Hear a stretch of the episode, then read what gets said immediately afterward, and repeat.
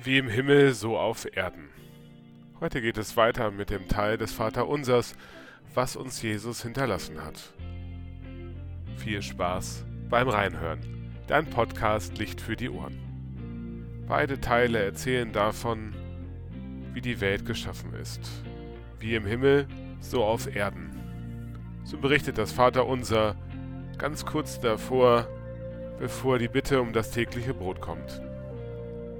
Wir wünschen uns, dass dein Name nicht nur im Himmel geheiligt werde, dass dein Reich nicht nur im Himmel komme und dass dein Wille nicht nur im Himmel geschehe.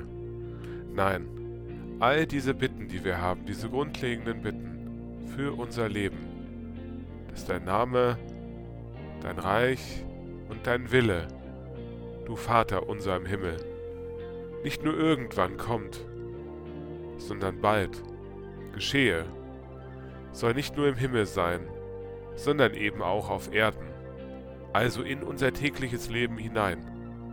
Gott, das wünschen wir uns, wenn wir darum beten, dass es so sein soll, wie im Himmel, so auf Erden. Ich stelle mir dann auch immer vor, dass wie so zwei Dinge gleichzeitig passieren. Dass die Erde und der Himmel zusammenkommen. So wie beim Kreuz, wenn wir uns bekreuzigen, dass dann eben die göttliche und die weltliche Ebene, also Vater, Sohn und Heiliger Geist, in mir wirken.